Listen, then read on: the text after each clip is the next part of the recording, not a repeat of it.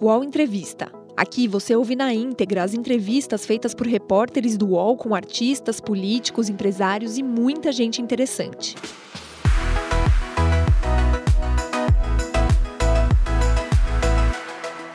Em 2014, Temer conquistou as eleições presidenciais como vice na chapa de Dilma Rousseff.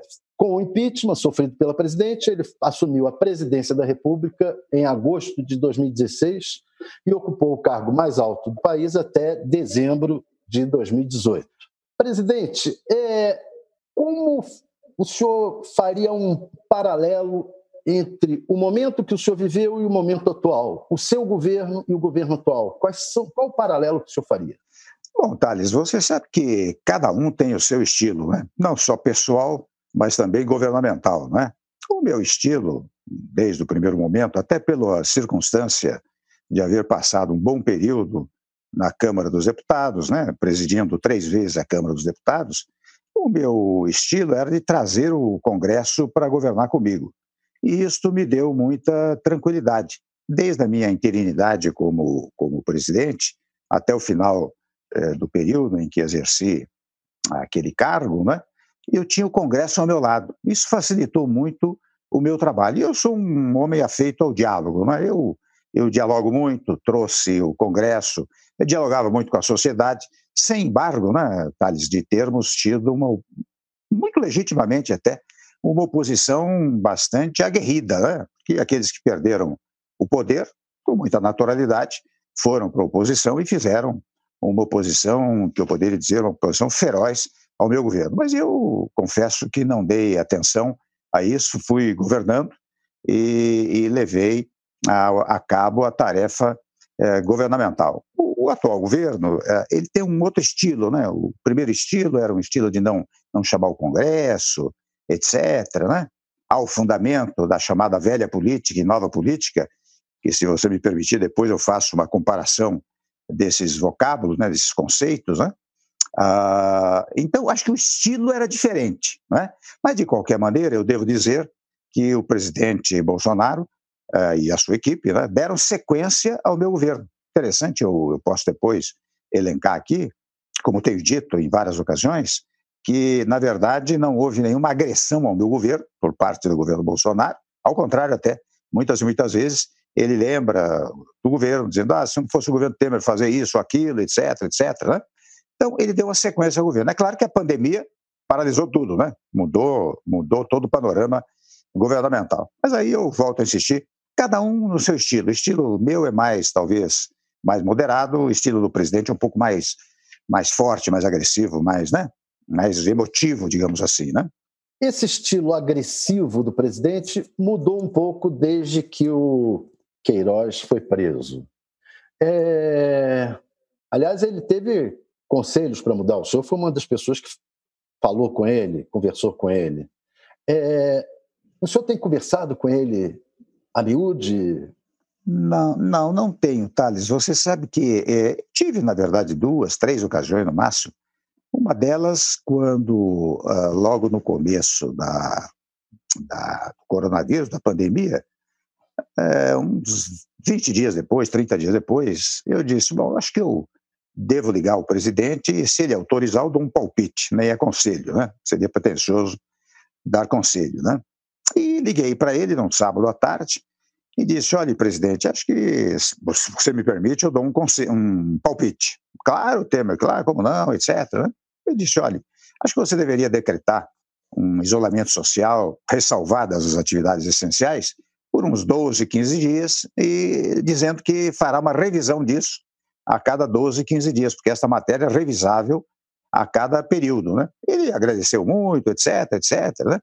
É, já havia me telefonado, interessante, no Natal, ele teve a delicadeza de me telefonar para dizer que, enfim, até brincando, ele é muito brincalhão no telefone, né? Disse, ah, você não quer trocar de lugar comigo, etc. Eu disse, não, não quero, não. É. E depois, mais recentemente, ele me telefonou duas, três semanas, e conversamos um pouco sobre governo, dei lá meus palpites também, né? Aliás, palpites que eu dei, verbalizei para ele, né? oralmente, portanto, eu já havia falado em várias entrevistas, em várias lives, né? É, porque o meu estilo, você se lembra bem, eu conversava muito com você. Mas, no geral, aquelas coletivas de imprensa, eu, eu dava uma por semana, quando muito, né? É, porque, na minha cabeça, e é verdade o que eu vou dizer, a palavra do presidente é uma palavra muito forte, ela pauta o país. Então, quando você diz uma coisa às 9 horas da manhã, aquilo é agenda do dia, né? especialmente quando há controvérsia, etc. Né? Então, eu dei palpites nessa direção, uh, como muitos outros deram, né? Uh, como muitos até eu, inclusive, publicamente. Né? E, portanto, eu acho que de uns tempos para cá, duas semanas, um pouco mais talvez, ele deixou de fazer aquelas entrevistas de manhã, não é? E também deixou de comparecer aqueles atos que pretendiam derrubar Congresso, derrubar Supremo, etc. Acho que foi bom para ele e para o país, em toda a dos seus, do, dos seus conselhos foi esse, acabar com aquela entrevista de manhã, né? Que, é, é, aquela entrevista no cercadinho não ficava bem, né? não ficava bem porque é, você, é, é natural que na, na, na, entrevista né, venha uma ou outra pergunta que possa ser considerada agressiva, né? E a tendência é o sujeito retrucar, o entrevistado retrucar no mesmo tom. E aí cria um problema, um problema inútil, não é? Você se recorda, muitas vezes eu fazia solenidades lá no Palácio e a imprensa toda ali ao lado, e muitas vezes gritava, presidente, presidente, eu ergui o polegar, ah, mas entrava no elevador, né? E de vez em quando, nós, nós conversamos muito, né, dois, mas conversava com muita gente, e, mas num, num caráter mais, digamos, ou mais pessoal, ou então cerimoniosamente, liturgicamente, por meio de uma, de uma entrevista coletiva. Né? Isso eu fazia com, com relativa frequência. Né? Outra questão, comparando os dois governos, é, o senhor chegou a escrever uma carta para Dilma em que o senhor disse que era considerado um vice decorativo, era tratado como um vice decorativo. O vice dele, o Mourão, apesar de parecer que o Bolsonaro não goste muito disso, não é decorativo, né? Não, é, não, é. não Qual o papel do Mourão nesse, nesse governo, na sua opinião? Olha, em primeiro lugar, recordando essa carta do vice decorativo, vocês lembram que foi muita, houve muita gozação, né? É, gozação. Mas é verdade, você se recorda, Thales, que com muita frequência a imprensa noticiava, né? Ah, presidente, a senhora presidente é, convocou uma reunião para quinta-feira ou sexta-feira, chamou A, B, C, D, não chamou vice-presidente. Isso era uma comum, era uma tônica, né?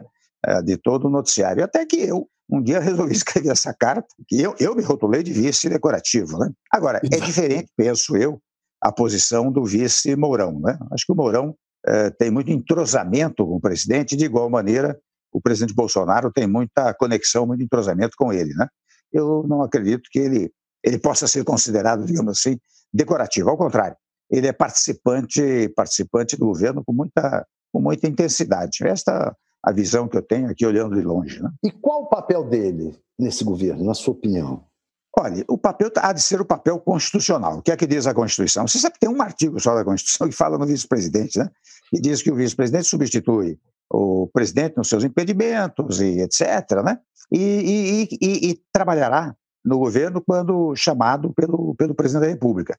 O presidente lhe deu essa função da Amazônia, né? Uma delas, e ele está desempenhando desempenhando esse papel, né? Uh, eu acho que ele não. O vice tem que ser necessariamente discreto, porque o vice que aparece demais, especialmente no Brasil, né, Thales? Até deixa eu contar uma coisa a você. Eu acho curioso a, cultura política brasileira, porque no Brasil as pessoas não querem que o vice assuma. Você pega a história constitucional brasileira, né? depois que houve aquela tragédia com o presidente Getúlio Vargas, Café Filho não pôde assumir, vários problemas. Depois, é, o Pedro Aleixo, não deixaram o Pedro Aleixo assumir, não é? O Jango, para poder assumir, precisou criar um jeitinho brasileiro, o parlamentarismo de ocasião, não é? E assim sucessivamente. A ideia é que o vice não pode assumir. Diferentemente, você veja, dos Estados Unidos. Você pode perceber, não há uma foto do presidente Trump fazendo uma declaração que não tenha o Mike Pence, o vice, ao seu lado. E outro fato muito significativo, que eu sempre recordo, é um episódio do presidente Obama, quando foram pegar o Bin Laden.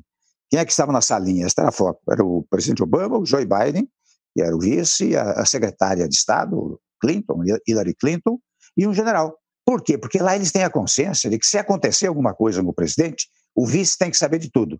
Aqui não. Aqui a tendência é, é, afastar o vice o quanto seja possível, né? Com medo que o vice queira tomar o lugar do. Queira tomar do... lá. Então, Daí porque eu digo, o vice tem que ser necessariamente discreto.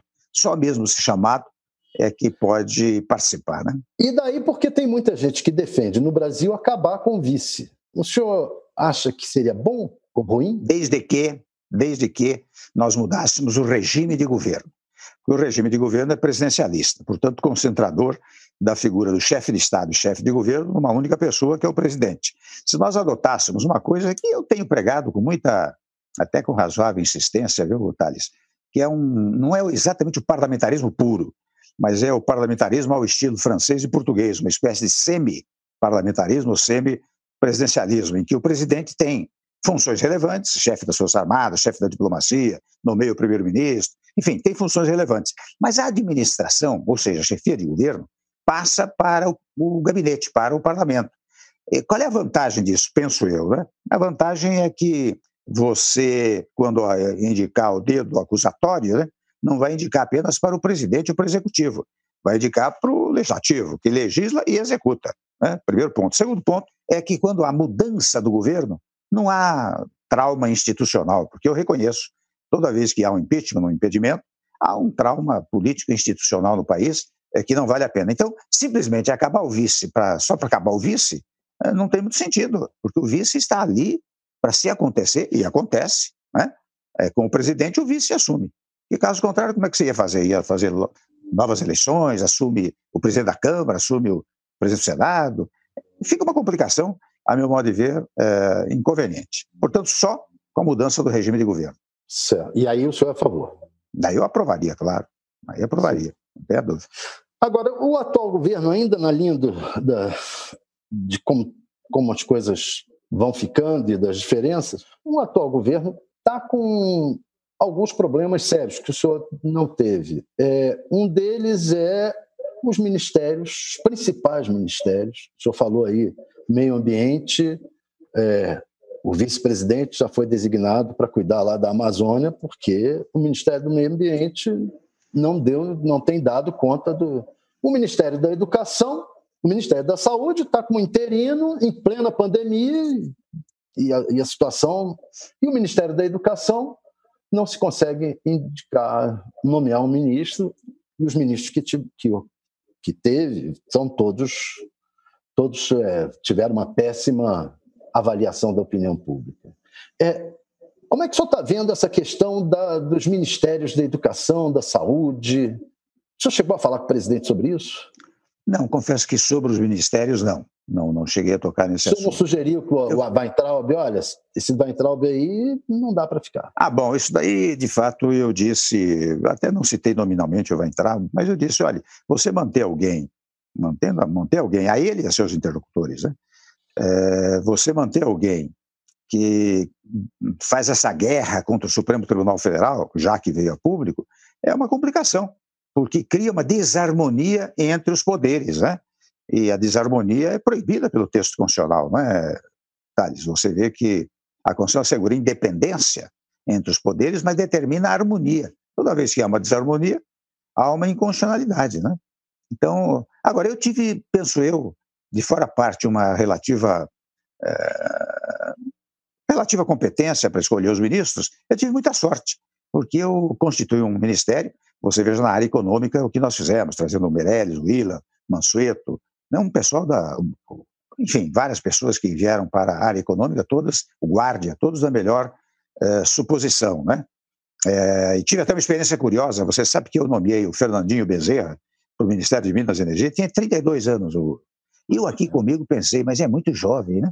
Você sabe que um mês depois, mais ou menos, ele me levou um plano para o Ministério de Minas e Energia, como quem conhece, conhecia o Ministério de ponta a ponta e o assunto de, de, de cabo a rabo, né?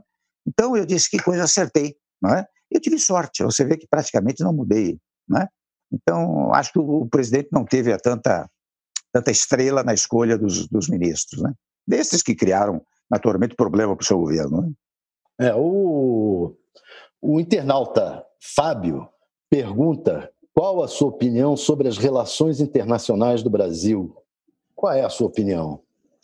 Olha, Tades, você sabe que eu sempre sustentei a ideia do multilateralismo, ou seja, o que é o multilateralismo? É você, Brasil, é, relacionar-se muito bem com todos os países, independentemente de ideologia, etc. Você pode até, nessa multilateralidade, é, fazer críticas a determinados sistemas internos dos países, como nós fizemos ao longo do tempo em relação à Venezuela. Mas a relação de Estado a Estado é uma relação institucional. Você tem que manter as relações comerciais, as relações diplomáticas, né? Uh, e veja bem, veja o caso brasileiro. Quais são os maiores parceiros comerciais do Brasil? A China, em primeiro lugar, em segundo lugar, Estados Unidos. Em princípio, há uma distância entre os dois. Você tem que manter boas relações, tem que manter boas relações com os países árabes, com Israel, com todos os países, porque isso envolve a comercialização, importação e exportação de vários produtos. Então, a multilateralidade é uma coisa importantíssima. Né? Eu, eu acho que neste momento, até me permito dizer, as pessoas dizem, ah, essa questão do meio ambiente é que cria problemas para o presidente estar fora. Eu não creio que seja apenas isso. Eu creio que seja uma visão, digamos assim, mais segmentada, ou seja, fazer uma parceria com um país só e criticar o outro. Vamos dizer, para objetivar. Fazer uma parceria com os Estados Unidos, mas deixar a China de lado. Não que dá. é o que o governo Bolsonaro está fazendo. Não, fez. Eu acho que mudou. Porque você veja o seguinte, eu até, essa ponderação eu fiz ao, ao presidente quando ele delicadamente foi me visitar depois de eleito, né? Eu disse, olha, presidente, não pode. Imagina se a China fecha as portas para a compra de soja, minério, carne. O que vai acontecer? aqui com a nossa economia, né? não podemos fazer isso. Né? E, e, de fato, interessante, embora uh, ele tivesse no começo feito essa coisa da China, dos países árabes, porque os países árabes, por exemplo, compram no mínimo 40% da nossa carne de frango. Nós não podemos fechar as portas com os países árabes, né? daí o multilateralismo. Mas interessante, Thales, logo depois que foi eleito, ele fez uma visita. Foi à China, depois foi aos países árabes, né? Ou seja, a palavra dele não coincidiu com a ação. A ação dele foi no sentido da multilateralidade, da universalidade, universalidade de relações. Né? Mas a Eu palavra, para o país. sobretudo dos bolsonaristas, né? É, é pois é, é. Você tem razão, não é exatamente dele, né? Mas aí ele precisa conter um pouco aqueles que eventualmente exagerem. E eu penso que se fizer uma pregação nesse sentido, é, que nós estamos aqui conversando, né? Os bolsonaristas também vão, vão entender, né? Isso, isso é ruim para o Brasil, não é bom, né? Nós não temos, nós não temos potencial cacife, para usar uma expressão entre aspas, né? É, político nem econômico para um isolacionismo, ou então para nos ligar a um, ou dois, ou três países. Nós temos que ser universalistas. Né? É, o, ministro, o ministro Ernesto é, é o mais é apontado como o um maior arauto dessa dessa priorização dos Estados Unidos, né? Mas parece que está mudando, não, Thales, nos últimos tempos de 20 Ele teve na embaixada americana há pouco, levou o Bolsonaro lá para a embaixada americana para 4 de julho, né? Comemorar o 4 de julho. A independência é, da China. Acho, acho, que o passo seguinte é levar o Bolsonaro para a embaixada da China. Isso aqui é multilateralismo. É, é teria que levar. o... E, e aí, que... outra área dos bolsonaristas que eles criaram o problema foi a educação. É, é. E o Olavo tem uma ascendência, Olavo de Carvalho, uma ascendência muito grande sobre esse grupo. Isso faz bem ao governo? Eu acho que na educação, a educação é um dos fatores centrais do governo. Né? Educação, saúde e segurança são os três temas é, fundamentais é, para o país. Né? Pelo menos ocupa o primeiro, o primeiro lugar. Não é? E, e, e, eu acho, você veja, no nosso governo, Mendonça Filho, depois Rosselli, fizeram um belíssimo trabalho na educação. Primeiro, pacificaram a área, porque a área é complicada, viu? A área da educação não é fácil. Ela é muito, como é que eu poderia dizer, muito ideologizada, não é? E sendo ideologizada, é, muitas vezes aquilo é, cria problemas de natureza político-administrativa. O Mendonça foi lá, resolveu esse assunto, não é? é com a nossa nosso diálogo permanente, tanto que você vê nós fizemos uma coisa, Thales, que era esperada. Eu me recordo, a primeira vez que fui presidente da Câmara, foi em 97, 98. Elas falavam em reforma do ensino médio. Passou-se um período de 20 anos e nada de reforma. E nós fizemos a reforma do ensino médio e até usamos, eu fiz por medida provisória, porque eu disse, se nós fizermos um projeto de lei, será mais um projeto que vai ficar lá ao lado de 20, 30 projetos que existem no Congresso. Né? Fizemos por medida provisória, houve até protestos, não sei se você se lembra, né? Uh, mas logo depois, quando convertido em lei, o Mendonça me trouxe numa solenidade todos os secretários de educação, 98% aprovando a reforma do ensino médio. Você tem que ter diálogo com essa área, né? e um diálogo de muita ponderação, de muito equilíbrio. O Mendonça e o Orselli tiveram, tiveram esse diálogo. Né? É, o senhor, é, o senhor estava falando aí da, do Mendonça, é, que não era do seu partido, era do DEM, o senhor teve um relacionamento é, com o Congresso bastante próximo. Inclusive, os dois processos de impeachment que se pensou em ter, que teve, que houve alguma tramitação contra o senhor, o Congresso barrou. É, o Bolsonaro não teve uma relação boa com o Congresso, teve uma relação ruim até agora e agora começa a se entender com o centrão que era a velha política, que ele chamava de velha política. É incoerente isso, não é? Olha, Thales, eu, em primeiro lugar, é, essa história de velha política e nova política, com a devida licença, ela tem objetivo apenas eleitoreiro, porque ela não tem fundamento sólido. Mas você veja, eu vou fazer algumas perguntas aqui referentemente à velha política. Por exemplo, é da velha política a redemocratização do país, porque nós temos 31, nós somos juridicamente um país jovem, né? A redemocratização é da velha política, a, o plano real é da velha política, a lei de responsabilidade fiscal da velha política, aquela coisa da telefonia, das reformas que foram feitas, você se recorda, 30, 40 anos, você, quando queria um número telefônico, você se inscrevia, esperava dois anos para poder receber o número telefônico. Né? Hoje você precisa fugir da oferta de telefones celulares. Será que é da velha política a redução que nós fizemos no nosso governo, nos juros, de 14,25 para 6,5%, a redução da inflação de dois dígitos para 3,75%, as reformas que nós fizemos, a modernização trabalhista, teto dos gastos públicos, a reforma do ensino médio, a moralização das estatais, isso é da velha política? Não é.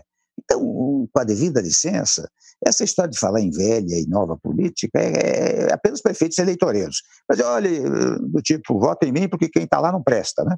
Vamos acabar. Talvez pudesse fazer uma distinção entre velhos políticos e novos políticos, aí não sei. Talvez fosse possível dizer fulano não serve, Beltrano não serve. Por que, que nós vivemos numa república, Thales? Porque a república se assenta na, na, na, na temporariedade dos mandatos. Então, se um mandato, porque quem está lá no Congresso, não é? é recebeu o poder do povo. A única figura que tem poder no nosso sistema é, é o povo. Não é o presidente, não é o governador, o senador, o deputado. É, nós todos somos autoridades constituídas, mas a autoridade mesmo tem o povo, quem tem poder. Não é? E, e esses que têm poder é que levaram os deputados e senadores ao Congresso Nacional. Então, penso eu o seguinte, a meu modo de ver, é, deveria ser feito o seguinte: o presidente deveria, desde logo, fazer uma base parlamentar. Porque, tal, se você não tiver uma base parlamentar, você sabe melhor do que eu, você não consegue governar. Você tem que ter o apoio do Congresso. Aliás, eu digo sempre, viu, Thales, até sendo repetitivo um pouco, o executivo tem essa denominação porque executa. E executa o quê? Executa a vontade popular. Quem é que vocaliza a vontade popular? É a lei. Quem é que produz a lei? É o legislativo. E o executivo está sempre dependendo do, do, do executivo, sempre dependendo do legislativo. Você manda projetos de lei, você edita a medida provisória, precisa ver a medida provisória convertida em lei. Então, esta equação, e aí eu digo, quem governa o país é o executivo juntamente com o legislativo. E se houver controvérsia, quem jurisdiciona, quem diz o direito aplicável a uma controvérsia é o no judiciário. Essa é a equação singela da separação de poderes. Né? Não dá para desprezar o, o, legislativo. Você tem que trazer todos. E essa coisa do centrão, convenhamos, é interessante, se diz assim, ah, bom, é, quem pertence aos partidos tais ou quais não pode indicar ninguém é, para o governo. Primeiro ponto que eu digo, quero salientar esse aspecto, o presidente da República não tem na cabeça 400, 500 cargos, nomes, para preencher todos os cargos né, do primeiro, segundo, terceiro escalões. Então, às vezes, vem indicações. O cuidado é você fazer uma avaliação técnica e ética. Só isso. Porque, coerentemente, se, se os partidos A, B, C, D não podem indicar pessoas, por coerência, o governo tinha que dizer: olha aqui, eu não quero o voto dessas pessoas, porque eles não merecem. É uma gente que não presta. Você imaginou você, no, na presidência da República, dizendo: eu não quero 150, 160 votos, 170 votos? desastre, não é? Então, eu, tanto sob o foco pragmático, como sob o foco da própria Constituição, porque eu volto a dizer, quem elege é quem tem poder, e quem tem poder levou a ABCDE para o Congresso Nacional, não é? é Aí, o senhor é do MDB. O Paulo Scaff, do MDB, tem estado muito próximo, muito no palácio, muito próximo do presidente. É, o senhor acha que o MDB, é, se chamado, deve apoiar o governo?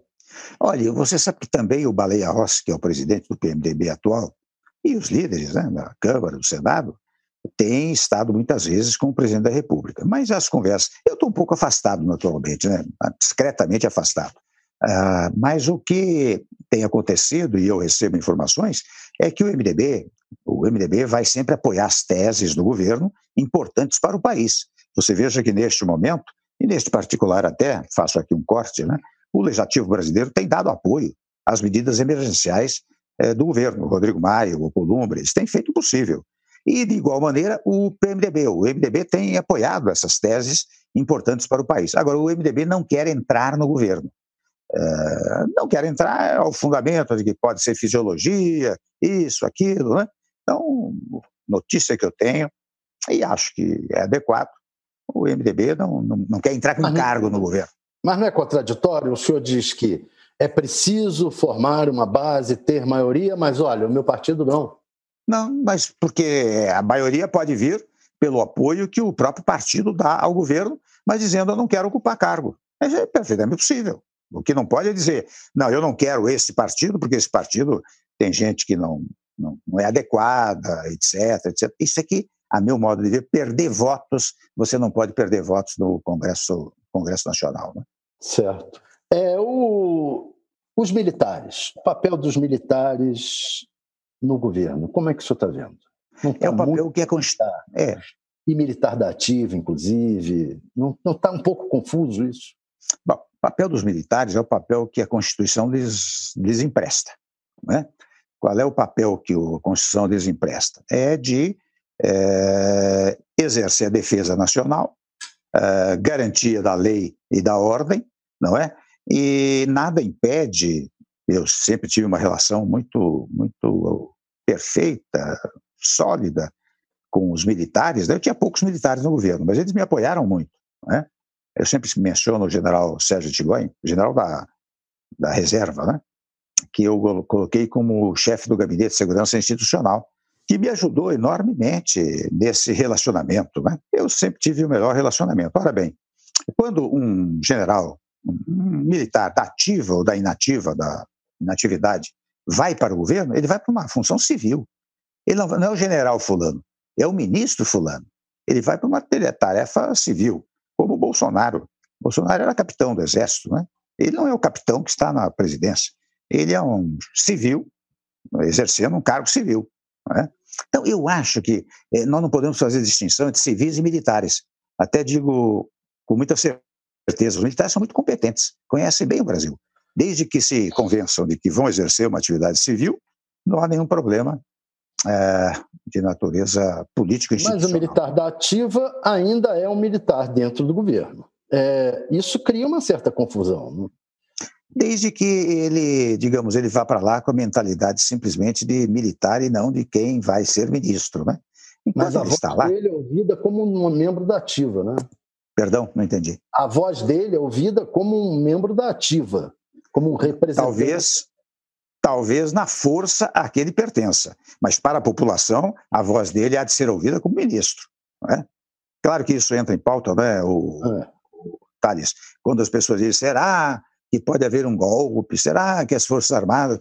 Eu não acredito minimamente nisso, pela experiência. O senhor é um jurista. O senhor é um jurista e um constitucionalista. É, os bolsonaristas, até o filho do presidente já defendeu, dizem que o artigo 142 permitiria aos militares intervir no judiciário caso o presidente da República queira. Intervir especi especificamente no STF, caso que eles tenham animosidade, caso o presidente da República assim o queira. Qual é a sua opinião sobre esse artigo 142 e essa possibilidade? Há um equívoco fortíssimo nessa interpretação, não é, Thales? Porque os militares estão submetidos, as Forças Armadas estão submetidas à Constituição, tal como todos os demais. Não existe a figura do poder moderador. Quando existiu, até se eu quiser fazer uma interpretação histórica, eu vou à Constituição de 1824. Em 1824, sim. E é interessante, Thales, em 1824, nós estávamos muito próximos é, das liberdades individuais, você vê a, a independência americana de 1776, a Revolução Francesa de 1789, que editaram uh, preceitos referentes aos direitos individuais. E estávamos, portanto, além disso, nós estávamos perto do absolutismo. Tão interessante quando o Brasil uh, estabeleceu a primeira Constituição, e era uma Constituição imperial, não é? Ela foi otorgada né, no, no último momento. Ela estabeleceu o poder moderador, que, no dizer daquela Constituição, era a chave política do Império. E a ele, poder moderador, incumbia velar pela independência eh, e harmonia entre os poderes. Na nossa Constituição não existe isso. Se eu chamar uma interpretação histórica, eu vejo logo que não existe essa expressão eh, literal nem sistêmica eh, no texto constitucional. Primeiro ponto. Segundo ponto, quando se fala lá que tem a função da garantia da lei da ordem, por chamamento de qualquer dos poderes do Estado. Você vê que há uma interessante, não digo uma subordinação, mas uma expressão constitucional que diz: olha aqui, as Forças Armadas, para garantir a lei e a ordem, podem receber um chamamento do chefe do executivo, do judiciário ou eh, do legislativo. Não existe a menor possibilidade de imaginar. E olha, vou dizer a você, eu duvido, pelo que eu sei das Forças Armadas, que elas interpretem dessa maneira. E se me permite até, eu quero fazer uma justiça aqui ao professor Ives Gandra. De vez em quando dizem que ele sustentou esta fórmula, né? Ele sustentou para garantir a lei e a ordem, mas não para um para as Forças Armadas, agora vamos intervir no Supremo. O que, que vai fazer no Supremo? Vai lá fechar o Supremo? Ou vamos intervir no Executivo? Vai fechar o Executivo? Não é esta a função das Forças Armadas, nem é isto que deriva do texto constitucional. Né? Então, essa leitura do artigo 142 que os bolsonaristas fazem é errada. É equivocada juridicamente, não existe amparo para essa, para essa interpretação. Certo. O UOL Entrevista volta já.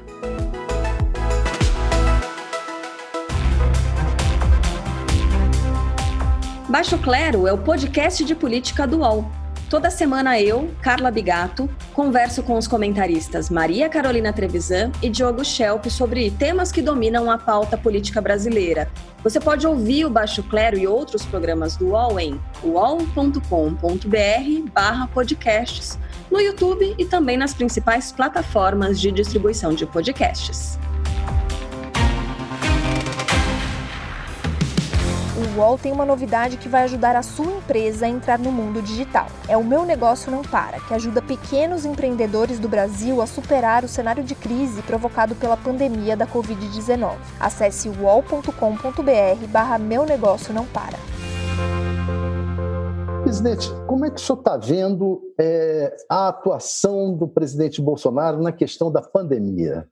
Olha, é interessante, é, Thales, Sob o ângulo econômico, a União está fazendo o seu papel, não é verdade?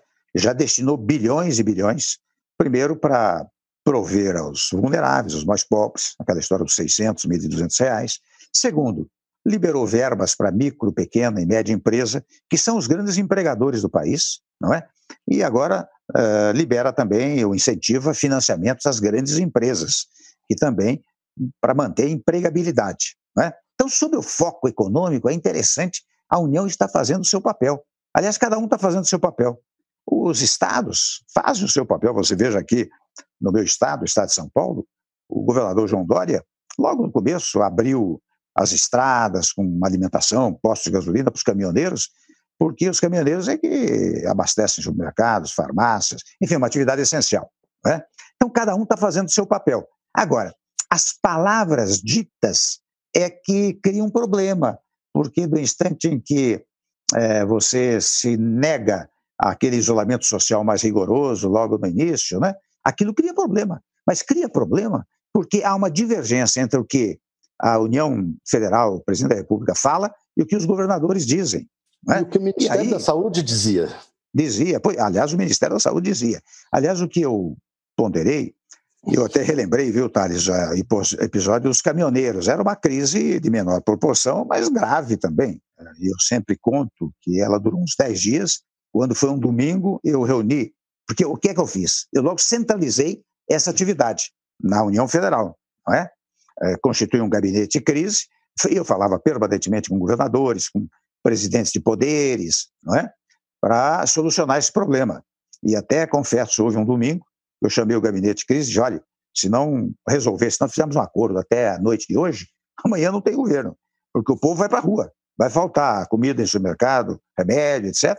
Mas, graças a Deus, naquele dia nós solucionamos à noite e eu pude fazer essa declaração. Então, digo eu, em relação à pandemia, que é uma crise, convenhamos, mais grave, o, o governo central tinha que é, centralizar um pouco essa atuação para dar uniformidade nas orientações, né? E essa uniformidade é que traz tranquilidade para o povo. Esta observação que eu faço em relação ao, à conduta do presidente no tocante à pandemia. Se o senhor fosse presidente da República, o senhor sairia aí pelas ruas sem máscara, por exemplo? Não, eu não, não acho recomendável. Né?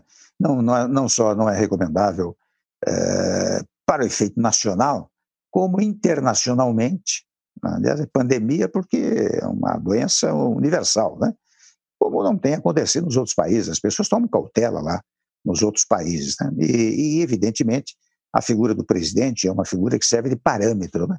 É, as pessoas olham, veem. Né? Então, eu, eu sairia, sairia de máscara, né? claro.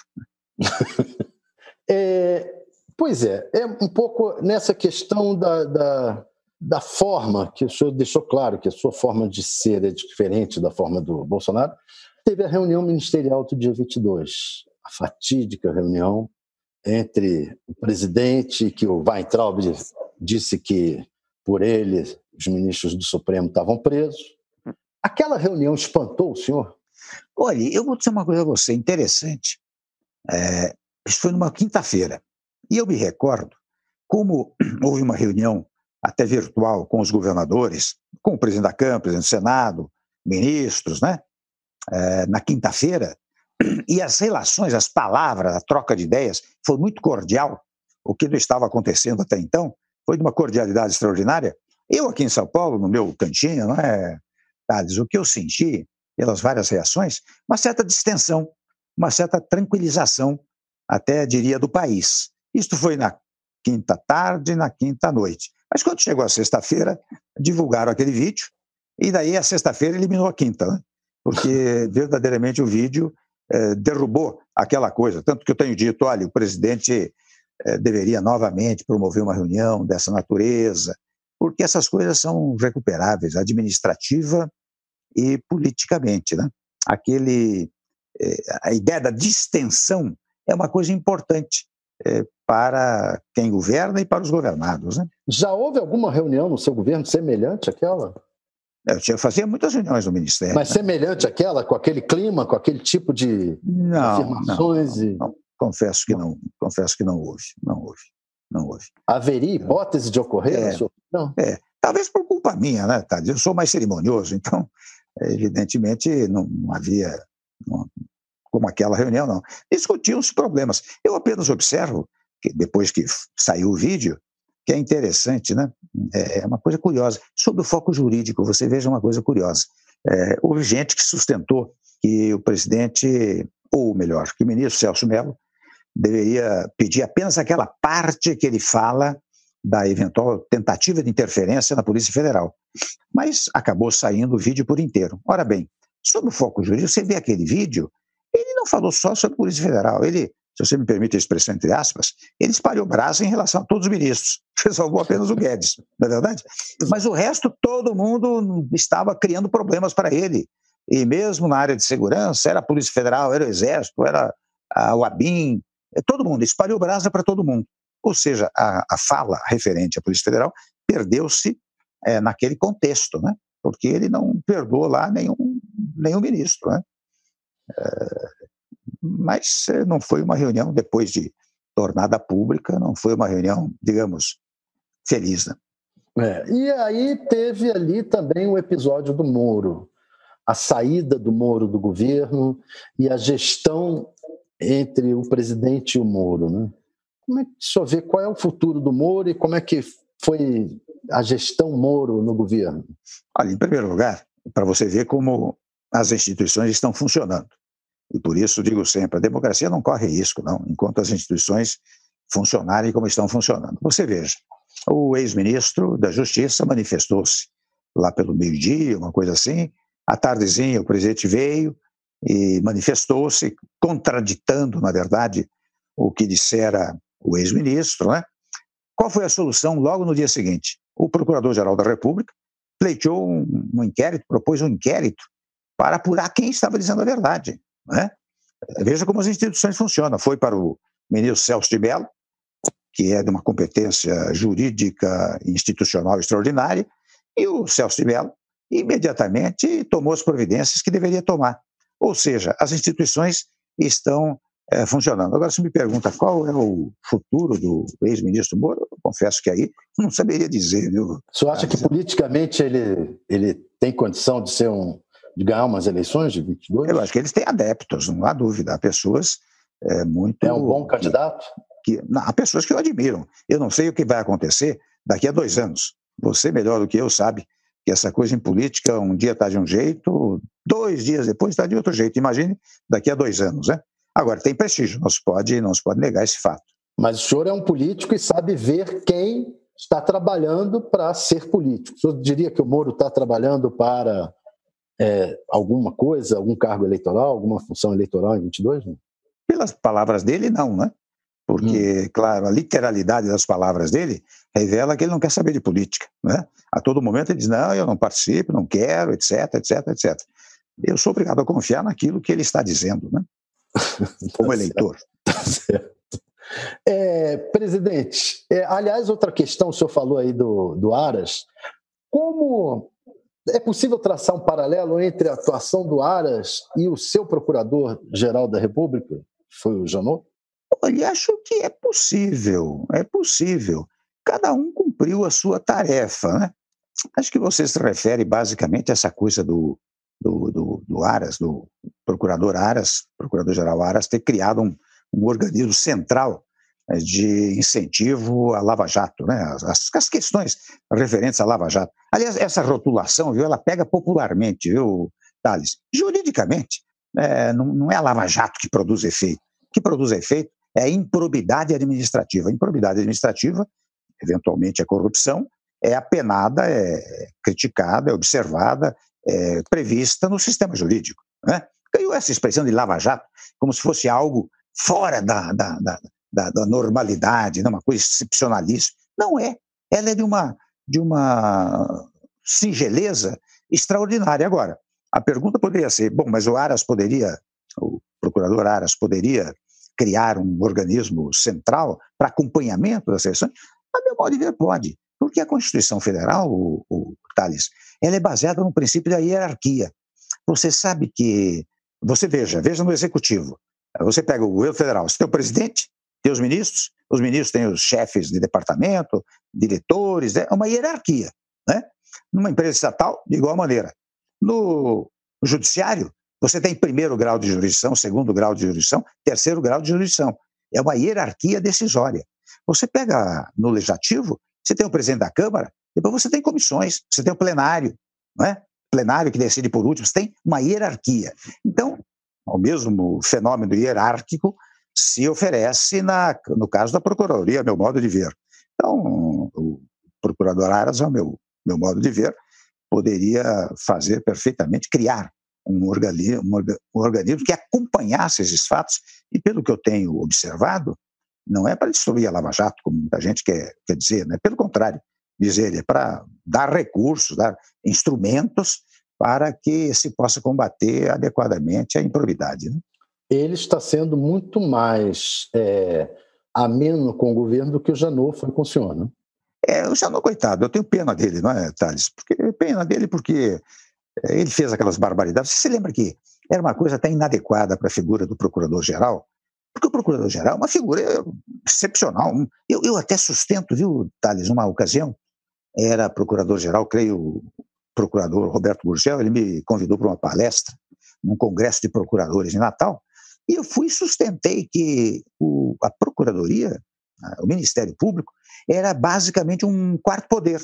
Eu fiz a comparação da, da, da, das prerrogativas do Legislativo, do Executivo e do Judiciário e daquelas do Ministério Público. E revelei que, de fato, o Ministério Público é um espécie de poder, né? é um quarto poder, né? pelas prerrogativas é, constitucionais. Agora, é, o Janot, o procurador Janot, você se lembra daquelas entrevistas que ele dizia: Eu ofereço uma denúncia, se não pegar, ofereço outra, se não pegar, ofereço outra. E isso, é, isso quer dizer, eu estou perseguindo, eu quero pegar esse presidente aí de qualquer maneira. Né? É, até uma expressão popular, onde tiver, é, como é que é? Enquanto tiver bambu, lá vai flecha. Né? Isto não pegava bem, eu vi aquilo lá, e já naquela ocasião sentia pena do vocabulário dele, da forma dele agir. Primeiro ponto. Mas essas coisas ganham notoriedade, né? o povo aplaude, olha aí, perseguindo isso, aquilo, etc. Né? Muito bem. O que aconteceu ao longo do tempo, depois daquele livro que ele publicou? Aliás, eu não consegui entender por que publicou, porque não foi útil para ele, né? A dicção de que ele pegou uma arma para ir lá matar um ministro no Supremo Tribunal Federal, né? depois a busca e apreensão na casa dele, a cassação da carteira, entregou a carteira da Ordem dos Advogados, não pode advogar. Eu tenho pena dele. Ele quis o meu mal, quis a minha desmoralização pessoal, ah, fez mal ao país. Você acompanhou isso, você sabe que eu, eu, eu aprovaria a reforma da Previdência até julho, agosto de 2017. Quando apareceu aquele episódio, não deu para aprovar. O Brasil teria ganho dois anos. Então, ele quis o meu mal, produziu um mal ao país, eu quero o bem dele. Espero que Deus o ajude para que ele se recupere dessas coisas todas, né? E que tenha muita felicidade na vida já, terrena. Já o atual procurador tem um relacionamento diferente com o governo. É, porque sabe o que acontece, Thales? Nós temos um preconceito aqui. Né? Eu conheci a gente do Supremo, por exemplo, muito antes deles estarem no Supremo e de eu estar na Câmara, porque eu comecei minha vida universitária muito cedo. Então, eh, eu tinha congressos de direito constitucional onde eu cruzava com vários ministros e tal. Foi muito bem. Quando eu virei presidente da República, qualquer ministro que conversasse comigo ou conversasse comigo, ah, não pode, é pecado, é proibido. Ora, as pessoas que dirigem o país têm que dialogar entre si. Então, nada mais razoável do que o procurador-geral dialogar com o presidente da República. O que não pode, por causa do diálogo, ele não toma providências tais e quais. Mas não é o que eu percebo no procurador-geral. Eu vejo que ele cumpre a sua tarefa, mas civilizadamente e juridicamente ele conversa com todos os setores governativos do país. Né? Outra questão é a questão econômica. O, o ministro Paulo Guedes é, defendeu ontem, em entrevista à CNN, a volta, um imposto sobre transações financeiras digitais. O, o, o Rodrigo Maia já disse que por ele não passa nenhum imposto semelhante a CPMF ou CPMF. O senhor é a favor de, de, de, desse imposto sobre transações financeiras? Eu acho, em primeiro lugar, eu estou com o Rodrigo Maia. Eu acho difícil passar isso no Congresso Nacional.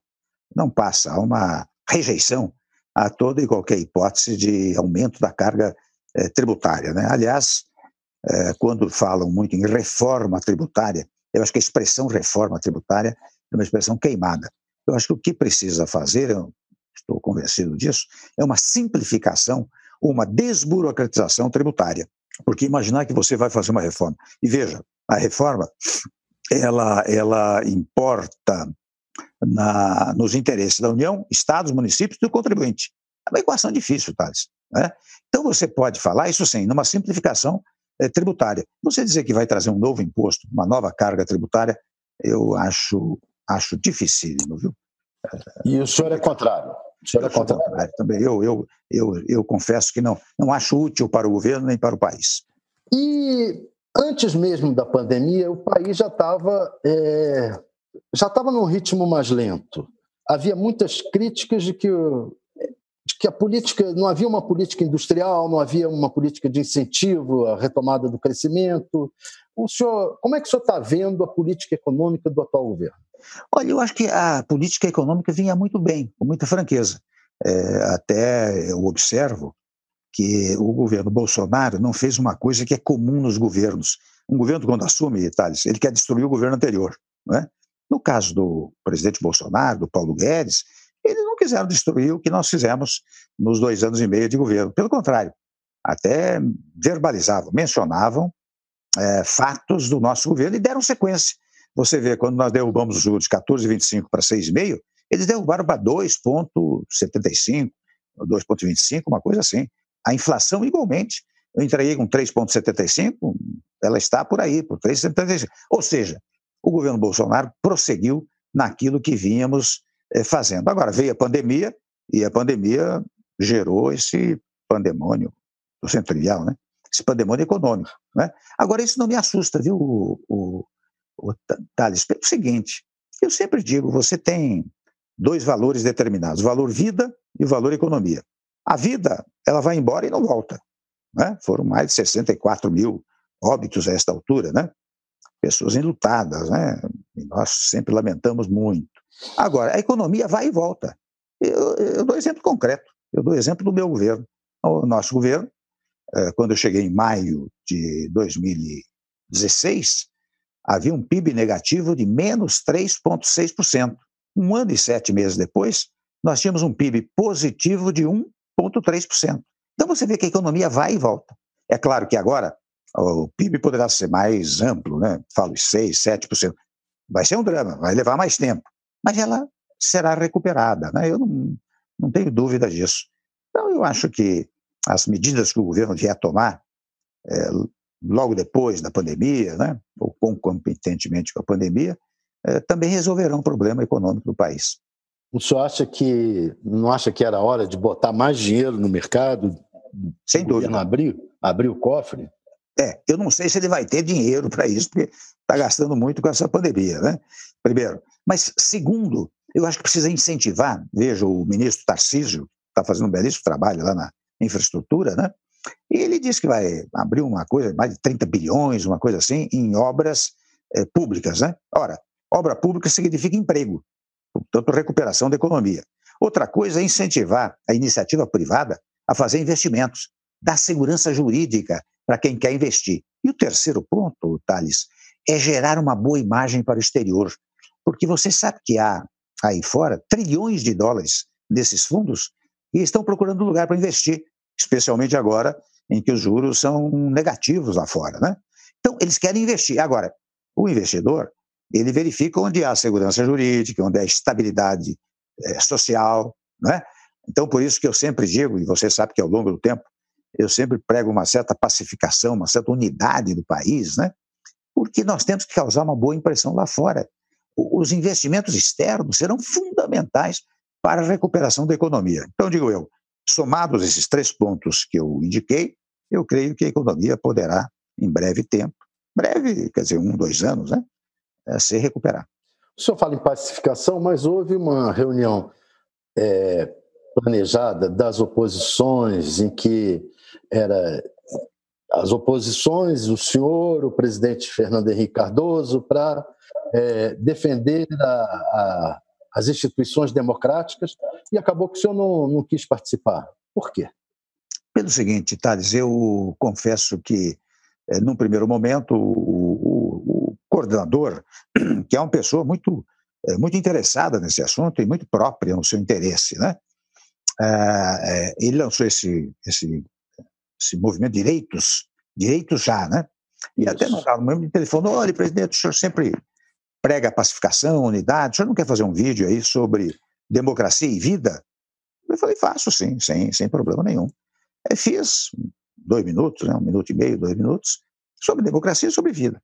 Mas ao depois, eu fiquei sabendo que é, aquele era um movimento contra o governo Bolsonaro. E você sabe que uma das tarefas, a meu modo de ver, de um ex-presidente é ter uma certa discrição, não é? especialmente para não atrapalhar o governo. Não é? Então eu disse: eu não quero participar de um movimento dessa natureza. Eu participo de um movimento pela democracia. Vamos resistir, a democracia não pode ser abalada. Eu sempre digo: nós não temos o menor risco desse abalo. Mas quando se fala em favor da democracia, não há por que negar apoio. Agora, eu entrar num movimento, Thales, que é para criticar o governo, etc., isso confesso que não, daí tomei a liberdade de mandar ligar para ele. Ele disse: Olha, eu lamento, mas eu não, eu não posso participar, porque eu sou ex-presidente da República. De igual maneira fez o presidente Sarney, de igual maneira fizeram outras autoridades, né? É, fica complicado você entrar num movimento de natureza política, né? Eu... Mas o senhor não acha que os bolsonaristas, de certa forma, atacam as instituições democráticas? Mas aí estamos nós falando aqui da importância da democracia para o país. Você veja quantas vezes eu falei, quantas vezes outras autoridades falaram, não é? Eu não preciso me incorporar a um projeto que, em defesa da democracia, seja para derrubar o presidente ou coisa dessa natureza. Isso eu não faço. Isso eu, eu confesso que é, me recuso terminantemente a isso, não acho útil é, para o país. Pregar a democracia é útil. Porque pregar a democracia, o, o, Thales, é pregar o cumprimento da Constituição. Nada mais do que isso. é? O senhor é contra o afastamento do presidente Jair Bolsonaro, não? Olha, eu, eu acho que até o presente momento, primeiro, eu não vejo uh, movimentos conducentes a esse afastamento. Porque você sabe, tanto melhor que eu, que quem derruba presidente é o povo na rua. Né? Por que, que o povo na rua derruba presidente? Porque sensibiliza o Congresso Nacional. Quando eu digo povo, eu digo milhões de pessoas nas ruas pedindo a queda do presidente. Sensibiliza o Congresso. Eu não vejo isso, em primeiro lugar, pode até ser em função da pandemia, não sei dizer. Primeiro ponto. Segundo ponto, nos contatos que as pessoas mantêm comigo, eu não vejo essa disposição do Congresso. Pelo contrário, eu vejo uma certa preocupação, porque, convenhamos, né, Thales, nós somos uma nação ainda jovem, né? Tem 31 anos, está fazendo 31 anos agora, em face da nova Constituição. Você ter um terceiro impedimento não é uma coisa boa para o país. Se ele puder continuar, se ele puder continuar, quando chegar em, em 2022, o povo disse, quer que continue, não quer que continue, você vai pelo sistema democrático. Eu, pessoalmente, não vejo utilidade neste movimento que visa a derrubar o presidente. Mas no impeachment da Dilma se falava também que um segundo impedimento podia não ser bom para o país. E, no entanto, o senhor acabou aderindo. É, mas hoje, quando é terceiro, fala-se com mais, com mais acento. Não é? Eu acho que as pessoas não é possível. E agora pegou um pouco de moda, viu, Thales? Você sabe que não é só impeachment no, na União.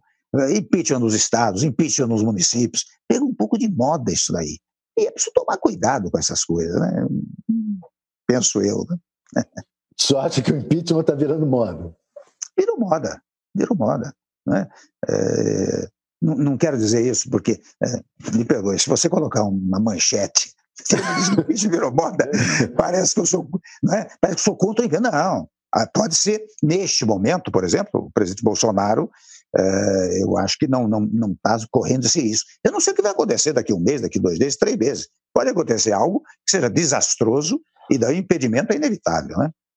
Pois é, e os filhos deles, essas denúncias, por exemplo, o, o, o Queiroz foi encontrado na casa do advogado do Flávio Bolsonaro, que também era advogado do Bolsonaro. Isso é, é grave, isso acha? Um advogado guardar o, a, uma, a testemunha e, e protelar o processo dessa maneira, porque a testemunha está guardada? Eu não sei se envolve diretamente o presidente Bolsonaro. O que eu ouvi do advogado é que ele jamais contou isso para o presidente Bolsonaro, né? Primeiro ponto. Segundo ponto, isso pode envolver uma ação de natureza penal. E você sabe que outra forma de impedimento é ação penal. Porque se na ação penal houver uma denúncia, a denúncia naturalmente é examinada pela Câmara dos Deputados, e se a Câmara autorizar o prosseguimento da denúncia, o Supremo verifica se recebe ou não recebe a denúncia. Se receber a denúncia, o presidente é afastado. Né? Este é um, é um outro caminho. Mas eu não vejo nesse caso, pelo menos pelos, pelos testemunhos, né, o Thales, em que o próprio advogado diz: olha, jamais é, contei ao presidente Bolsonaro. Até saiu uma manchete um dia desse, numa revista uma revista dizendo: não, eu, eu, eu quis proteger o presidente Bolsonaro. Ele não sabe absolutamente nada disso. Enfim, isso é apurável. Você precisa sindicar, você precisa fazer inquérito, e inquérito vem o inquirir, né, indagar, investigar, né, para ver se isso é verdade ou não é verdade. Se for verdade. Daí segue a ação penal. Segue uma ação penal, né? E se a ação penal, volto, vou ser repetitivo, se na ação penal houver denúncia do Ministério Público, essa denúncia tem que ser examinada pela Câmara dos Deputados. Esta, é, esta é a regra, digamos, corriqueira é, que a própria Constituição determina. Né? Perfeito, presidente. Nosso tempo está se esgotando. É, já temos aí uma hora de entrevista. E Nem parece. Muito... foi muito boa essa conversa. Acho que os internautas gostaram muito. Queria saber do senhor se o senhor quer falar alguma coisa é, eu quero, se você me permite, eu quero dizer que, primeiro, agradecer a gentileza dessa entrevista, né? É um meio de vocalizar algumas ideias, né? É, segundo, fazer uma pregação de otimismo, viu? Eu acho que você acompanhou minha vida, sabe que eu sempre preguei uma certa pacificação, não pacificação eleitoral, porque na questão eleitoral as pessoas divergem, né? Tem programas, ideias antagônicas, né? se controvertem, se contestam, até às vezes exageram, né? Mas no dia a dia, no cotidiano, você precisa ter uma certa unidade. E desta unidade é que pode nascer um certo otimismo, né? Um otimismo que era marca do brasileiro e que eu lamento dizer, nos últimos tempos, de uns tempos, não, já de vários anos para cá, perdeu um pouco essa tônica, essa marca, né? Então, o que eu, se eu me permitir, eu digo, vamos ser otimistas, né? Porque o pessimista é sempre negativista, né? O otimista é positivo, né? E o positivo sempre é melhor do que o negativo. Muito obrigado a você. Muito obrigado, senhor. Muito obrigado aos internautas. É, não se esqueçam de se inscrever no canal do UOL e um, um, um grande abraço a todos. O UOL Entrevista tem edição de áudio de Amer Menegassi e coordenação de Diogo Pinheiro.